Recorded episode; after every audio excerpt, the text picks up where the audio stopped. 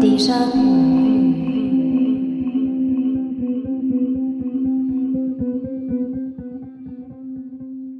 Hallo, grüß dich und herzlich willkommen zurück zu dieser neuen Ausgabe des Déjà-vu Geschichte Podcast. Mein Name ist Ralf und hier auf diesem Podcast, ja, da erzähle ich alle zwei Wochen aus der Geschichte und zwar immer mit Gegenwartsbezug, ja und mit der nötigen Portion Augenzwinkern. Heute habe ich mir wieder ein, ja, ein reichlich großes und breites Thema ausgewählt, und ich werde das Unmögliche wieder mal versuchen und dieses Thema in plus minus 30 Minuten, ja nicht abzuhandeln, aber zumindest darüber zu sprechen. Bevor wir ins Thema der Woche einsteigen, wie immer der Hinweis zu Anfangs, du findest unten in den Show Notes auch einen Link zu meiner Webseite, da erzähle ich dir alles über den Déjà-vu-Geschichte Newsletter. Und auf diesen Newsletter, da kriegst du einerseits natürlich immer Updates, wenn sich was tut, neuer Podcast, Blogartikel und so weiter. Ich frage aber auch immer wieder mal einfach nach Input, da ist ein bisschen, ja, ein bisschen ein Gespräch auch da. Und vor allem momentan erzähle ich dir bei Anmeldung in einigen Mails eine Geschichte der Menschheit. Dazu aber am Ende dann nochmal mehr. So, was ist jetzt dieses große Thema, das ich da anteasere? Wobei du hast den Titel der Episode wahrscheinlich schon gesehen, du kannst es dir denken. Es soll heute um die Fremdenfeindlichkeit gehen. Und in gewisser Hinsicht erinnert mich das Thema ein bisschen an die Frauenrechte, die ich vor zwei, ja, vor zwei Episoden gemacht habe. Da habe ich ja mehrere tausend Jahre mir angeschaut, bin von der Antike bis ins Hier und Jetzt gewandert. Ja, und bin dann zum Schluss gekommen, dass man über Frauenrechte, ja, über die längste Zeit in der Geschichte kaum reden kann. Ähnlich will ich das heute auch machen und eben mit dem Thema Fremdenfeindlichkeit. Meine Grundthese ist einmal, dass die Fremdenfeindlichkeit in Europa, aber auch anderswo, man denke an China mit dem Reich der Mitte und so weiter, eine traurige Konstante der Menschheitsgeschichte ist. Und mit der Zeit haben wir uns nicht unbedingt verbessert. Wir sind nicht fortschrittlicher geworden im Sinne von, dass wir ja weniger Fremdenfeindlichkeit in unseren Gesellschaften hätten. Wir sind nur fortschrittlicher geworden in den Rechtfertigungen, die wir dafür benutzen. Sonst hat sich aber leider herzlich wenig geändert. Ich will jetzt also wie bei der Frauenthematik über die, ja, über die Jahrhunderte und Jahrtausende einen Blick werfen, von der Antike bis ins Hier und Jetzt wandern. Bevor wir da aber in die Geschichte wirklich rein können, muss man mal fragen, warum?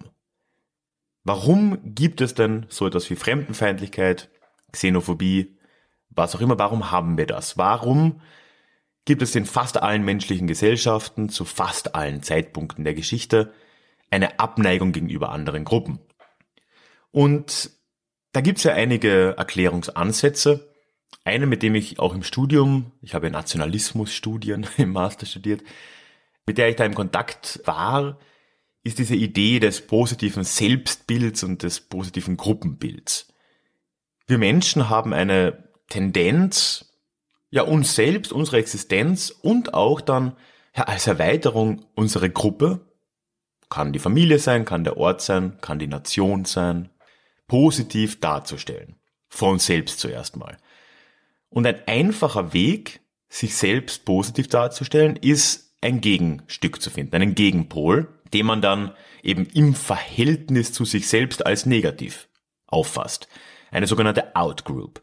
Und das ist, denke ich zumindest, sicher ein ganz großer Grund, warum es so etwas wie Fremdenfeindlichkeit in der menschlichen Gesellschaft eben auch gibt, weil Leute, die sich von uns unterscheiden, in welcher Form auch immer, die von woanders herkommen, sind natürlich ein, ja, ein dankbares Ziel, um als sogenannte Outgroup eben zu dienen.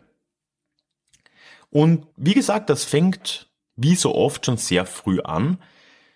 Man könnte, davon bin ich überzeugt, schon weit vor der Antike einsteigen und über ja, Fremdenfeindlichkeit, Xenophobie da eben auch sprechen.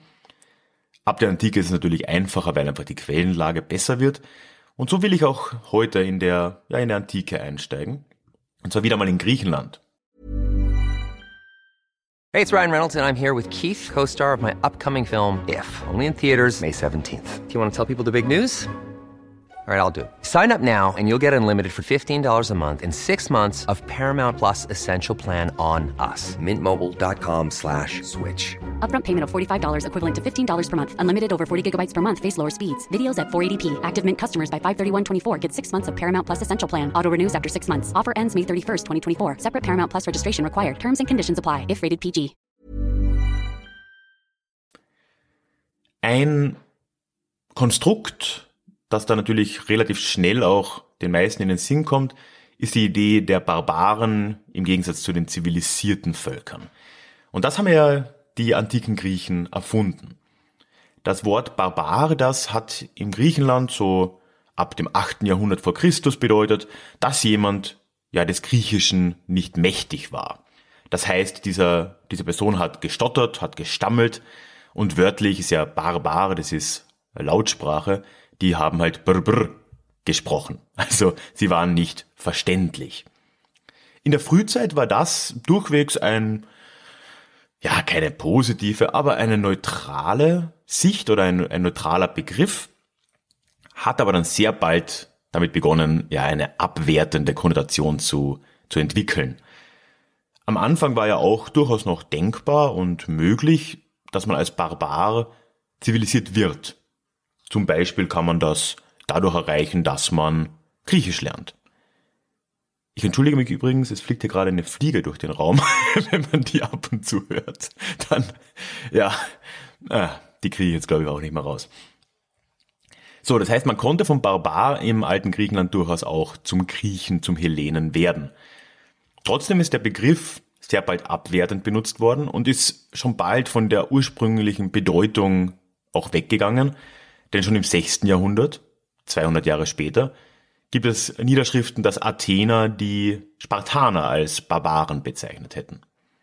Und die Spartaner beim besten Willen, die waren doch Hellenen, ne? die haben Griechisch gesprochen, die haben die griechischen Götter verehrt.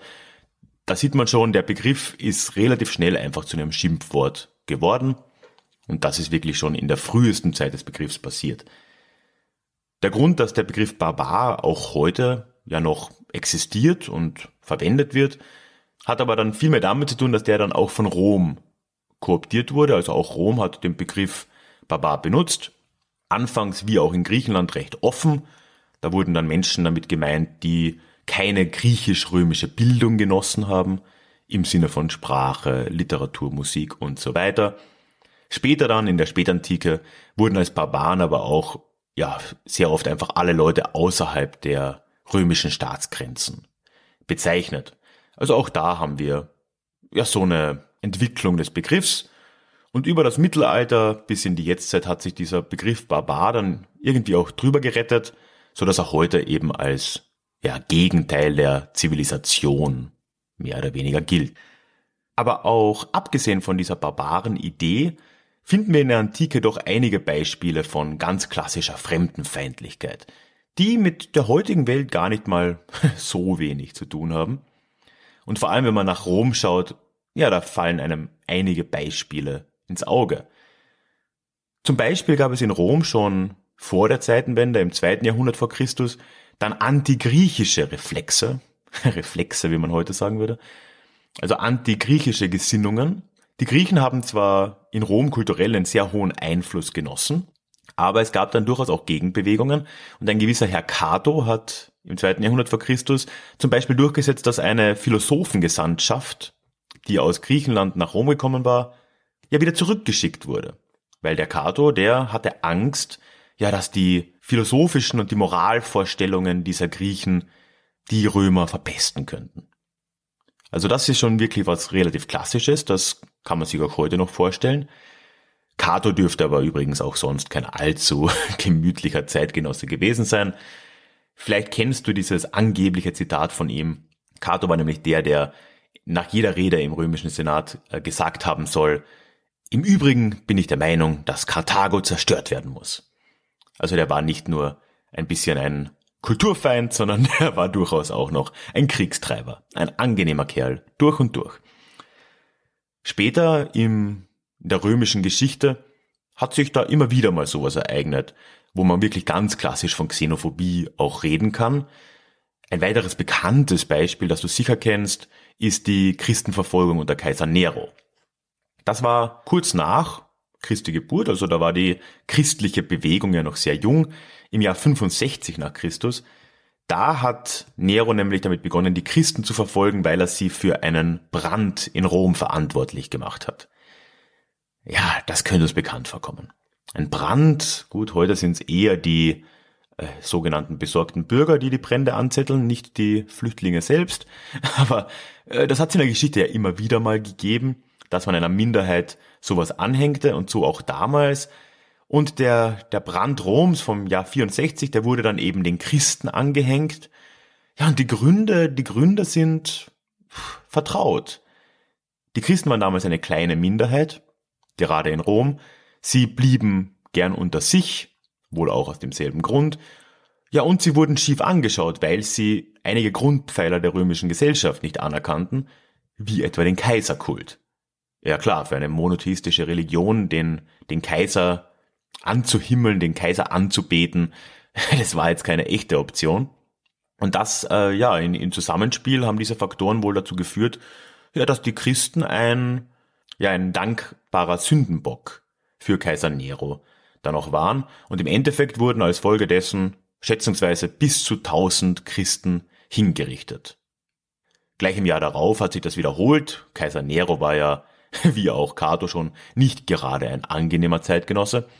Hat dann auch noch einen Krieg gegen die Juden begonnen, den sogenannten jüdischen Krieg, gleich im Folgejahr, 66 nach Christus, und hat auch da wieder die gleichen Gründe im Endeffekt ja auch genannt. Die Juden wie auch die Christen sind natürlich eine monotheistische Religion, haben den Kaiserkult nicht anerkannt, waren sehr stark unter sich und haben sich auch der römischen Herrschaft gerade in Palästina teilweise verwehrt, ja aus genau diesen Gründen.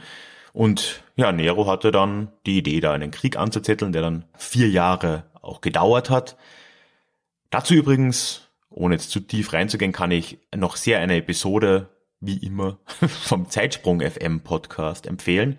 Die haben nämlich über die Belagerung von Masala mal gesprochen. Das ikonischste Ereignis dieses jüdischen Krieges. Ich verlinke das unten in den Show Notes. Das heißt, wenn man sich so ein paar Beispiele aus der Antike dann anschaut, kommt einem doch einiges recht bekannt vor, oder?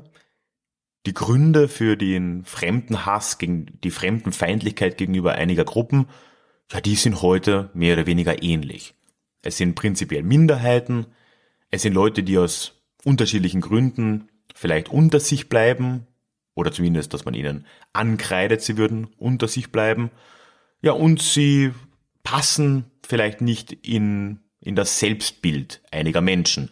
Damals hat man den Kaiser verehrt. Wenn man das nicht gemacht hat, ja, dann haben diese Leute nicht ins Bild gepasst. Und das hat sich natürlich über die Jahrhunderte so gut wie gar nicht verändert. Wenn wir dann voranschreiten in Richtung europäisches Mittelalter, dann, dann geht die Situation mit der Fremdenfeindlichkeit natürlich weiter rapide abwärts. Man muss natürlich jetzt immer dazu sagen, es war nicht alles dunkel im Mittelalter, aber gerade an der Front hat sich doch einiges weiterhin auch verschlimmert. Und vor allem im Mittelalter war dann die Fremdenfeindlichkeit gegenüber der Juden ein ganz großes Thema, das auch ja, sich über die Jahrhunderte, das gesamte Mittelalter und danach hinweg weiter fortgesponnen hat. Begonnen im Frühmittelalter hat das alles in den neuen christlichen Gesellschaften mal damit, dass man religiös begründete Vorurteile gegen Juden hatte. Die Juden, die galten ja als Gottesmörder, die haben den Erlöser Jesus verraten und damit getötet. Und mit der Zeit haben sich dann auch ganz viele antijüdische Verschwörungstheorien entwickelt, schon im Hochmittelalter, und viele davon sind ja heute noch bekannt. Die Brunnenvergiftungen, die Kindesentführungen, der Ritualmord. Ja, all diese antijüdischen Ideen, die haben sich im mittelalterlichen Europa sehr bald schon verbreitet. Auch dazu packe ich unten einen Link rein, weil ich habe auf dem Blog mal über die krudesten Verschwörungstheorien der Geschichte geschrieben und habe da auch einen, ja, einen ganz ganzen Teil, die Hälfte davon eigentlich, anti-jüdischen Verschwörungstheorien gewidmet, unter anderem eben der Brunnenvergiftung, Kindesentführung und so weiter und so fort. Auch da Link in den Show Notes. Die Lage, gerade für die Juden im Mittelalter, spitzt sich dann natürlich immer weiter zu. Im späten 11. Jahrhundert kommt dann der erste Kreuzzug. Und auch wenn man beim Kreuzzug dann immer denkt, der ist in erster Linie mal gegen Muslime gerichtet. Also der erste Kreuzzug wurde ja von Papst Urban ausgerufen, weil die Seldschuken Konstantinopel bedrohten. Also man sollte den christlichen Freunden im Osten zur Seite stehen. Aber eine ganz große und wichtige Auswirkung dieses Kreuzzugs war ein Pogrom an den Juden Europas und genauer gesagt Deutschlands. Denn 1096, bevor der Hauptzug dieses Kreuzzugs, also die, die höheren Adligen und die Könige überhaupt loszogen, kam es zum sogenannten Volkskreuzzug. Der Volkskreuzzug, das war im Prinzip einfach nur ein Mob. Das waren Leute, die sind in ihren Kirchen aufgestachelt worden. Man hat ja diese Kreuzzugsidee in allen Kirchen auch gepredigt. Und die sind dann auf eigene Faust losgezogen und sind schon vorher in Richtung Konstantinopel gezogen.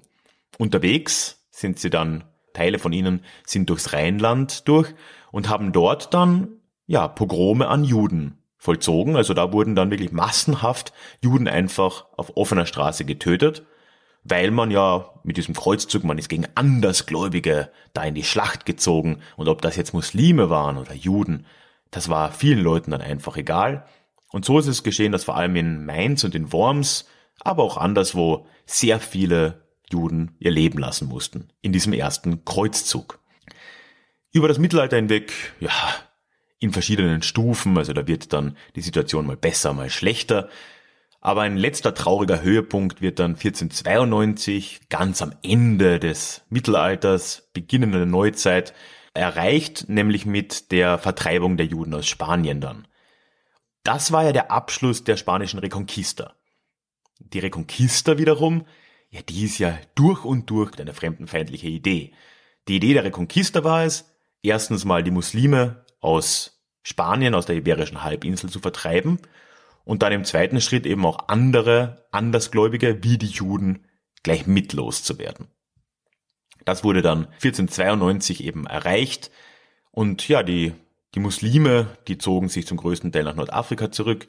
Die Juden andererseits, die wurden dann entweder zwangsmissioniert, zwangsgetauft oder sie mussten das Land verlassen und ganz viele von ihnen fanden dann im Osmanischen Reich eine neue Heimat. Das heißt, es ist wirklich ein, ja, ein Wendepunkt der jüdischen Geschichte in Europa. Andererseits aber auch ein Höhepunkt der Fremdenfeindlichkeit im mittelalterlichen Europa, direkt hier an der Wende zur Neuzeit. 1492 war aber natürlich nicht nur, bei weitem nicht nur das Ende der Reconquista. 1492 war auch das Jahr, als Christopher Columbus nach Amerika übersetzte. Ebenfalls von Spanien aus. Und damit begann dann etwas, was in den nächsten Jahrhunderten Europa sehr prägen sollte. Natürlich nicht so sehr, wie es Afrika oder Amerika prägte, aber auch Europa. Nämlich in dem Sinne, dass jetzt zusätzlich zu den Juden und teilweise den Muslimen, die in der, in der mittelalterlichen Epoche da als, als Outgroup, als, als Gegenspieler, als Außenseiter, als Fremde dienen mussten, dass jetzt auch neue wieder hinzukamen.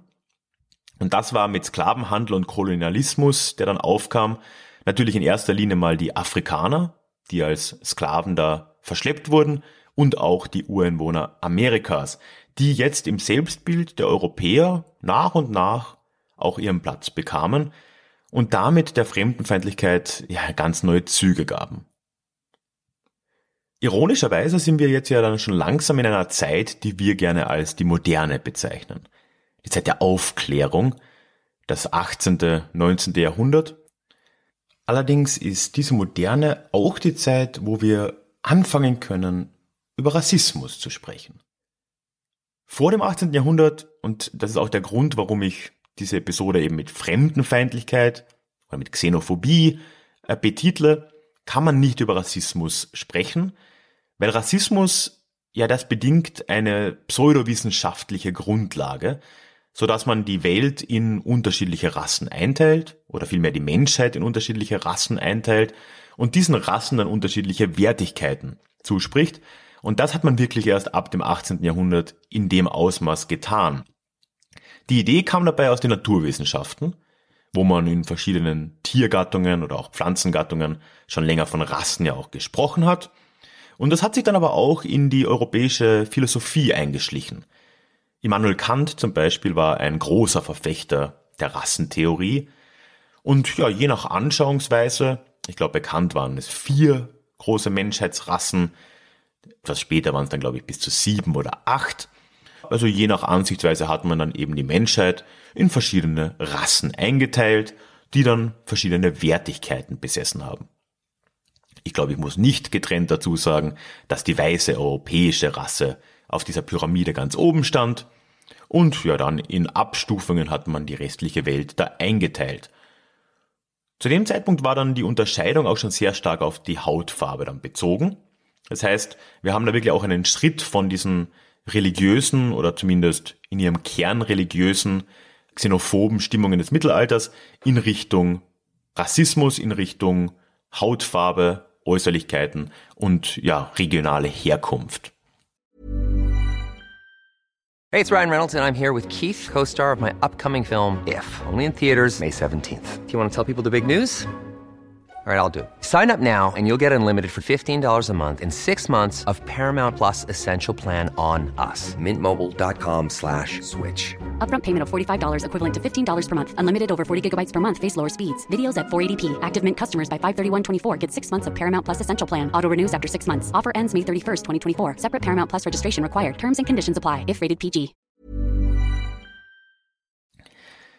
Im 19. Jahrhundert ist das natürlich dann vollkommen eskaliert.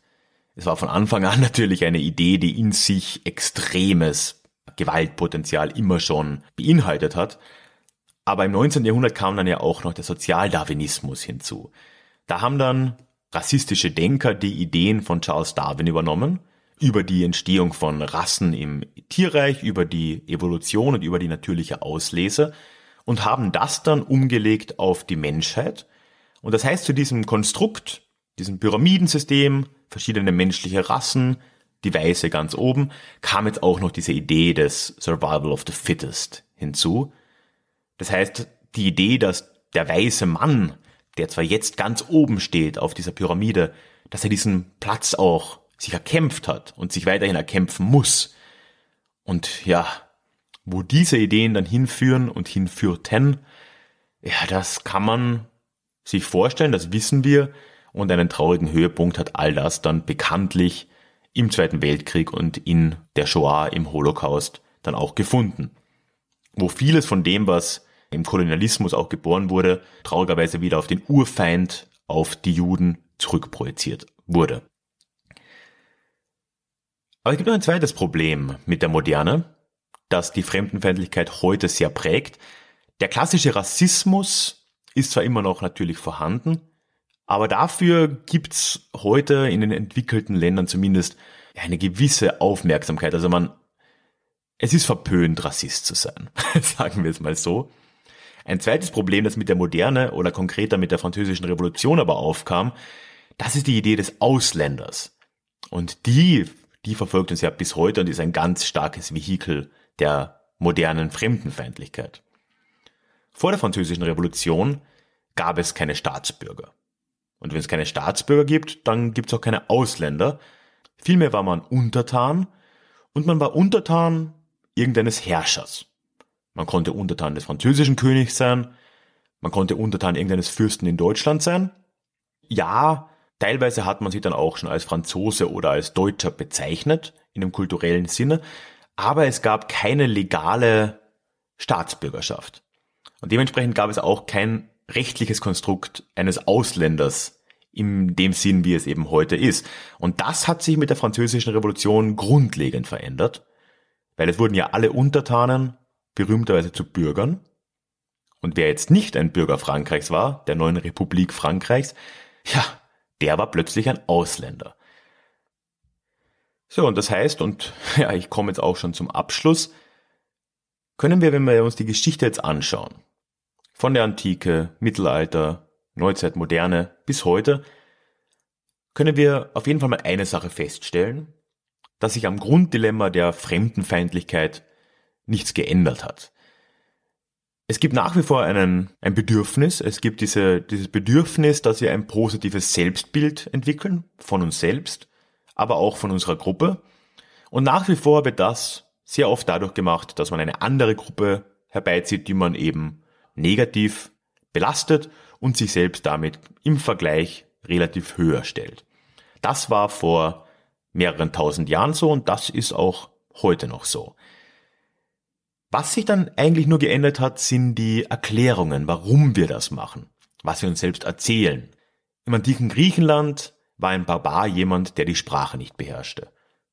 Also es war ein linguistisches Konstrukt. Später in Rom hat es dann auch einen territorialen Beigeschmack bekommen, jenseits der Reichsgrenzen. Im Mittelalter war es dann ganz stark religiös geprägt, das heißt nicht Christen und vor allem Juden als Gottesmörder waren das große Ziel der Fremdenfeindlichkeit zu der Zeit. Mit der Moderne hat sich dann der Rassismus rausentwickelt als pseudowissenschaftliche Grundlage. Und ungefähr zur gleichen Zeit haben wir auch ein legales Konstrukt entwickelt, im Sinne von wir, Staatsbürger, Inländer gegen die anderen, Nichtstaatsbürger, Ausländer. Ja, und was kann jetzt da ein Fazit sein? Ich befürchte, auch im 21. Jahrhundert haben wir da keinen Ausweg daraus. All die Bedürfnisse sind immer noch da. Wir haben immer noch Rechtfertigungen, die wir als zum größten Teil als valide ansehen. Eben die Staatsbürgerschaft. Und auch im 21. Jahrhundert wird es schwierig, das zu überwinden. Und ob wir es schaffen werden, aus diesem Kreis, der sich seit mehreren Jahrtausenden dreht, rauszukommen, und aufhören werden, verschiedene Menschengruppen aus welchem Grund auch, immer abzuwerten?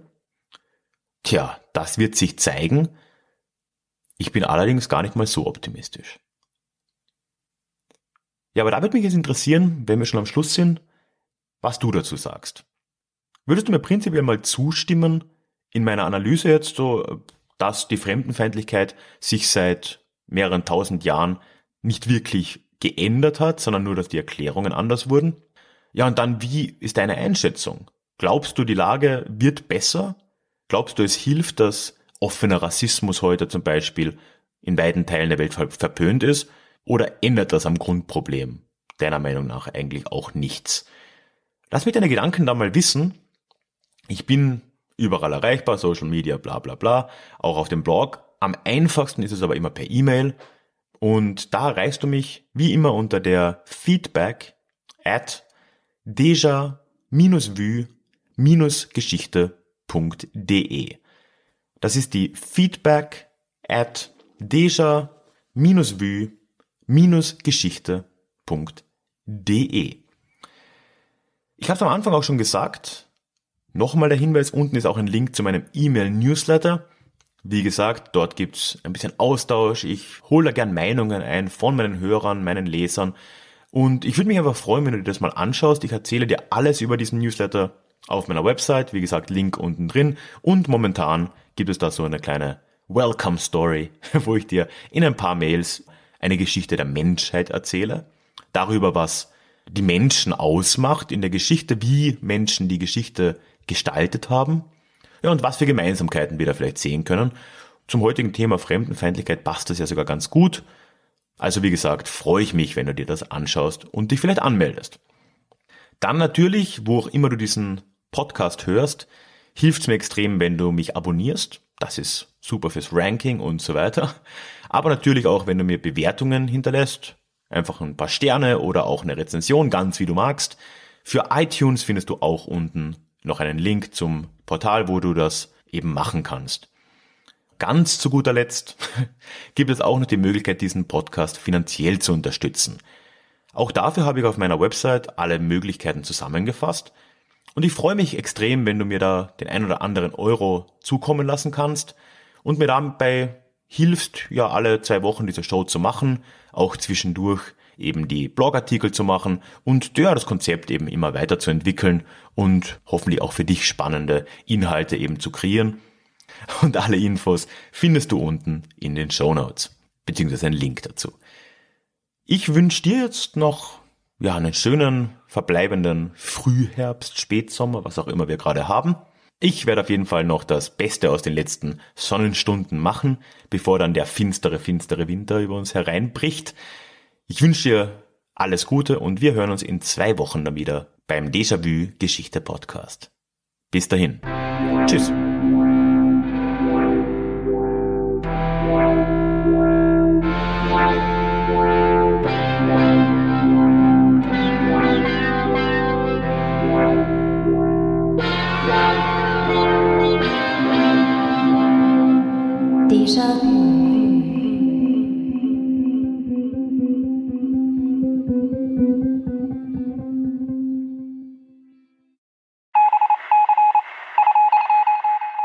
Möchtest du dich noch mehr mit Geschichte beschäftigen? Dann werde doch Teil der Community und hol dir deine persönliche Dosis Geschichte regelmäßig ins Postfach mit dem Déjà-vu Geschichte Newsletter. Dort erwarten dich abwechslungsreiche Geschichte-Häppchen, zweimal im Monat direkt in dein E-Mail-Postfach, Austausch mit mir, ich kann dich erreichen, du kannst mir direkt antworten und ich melde mich auch garantiert wieder zurück. Und als Dankeschön das exklusive Hörbuch Psoffene Geschichte, wie Alkohol die Geschichte prägte direkt zum Download nach deiner Anmeldung.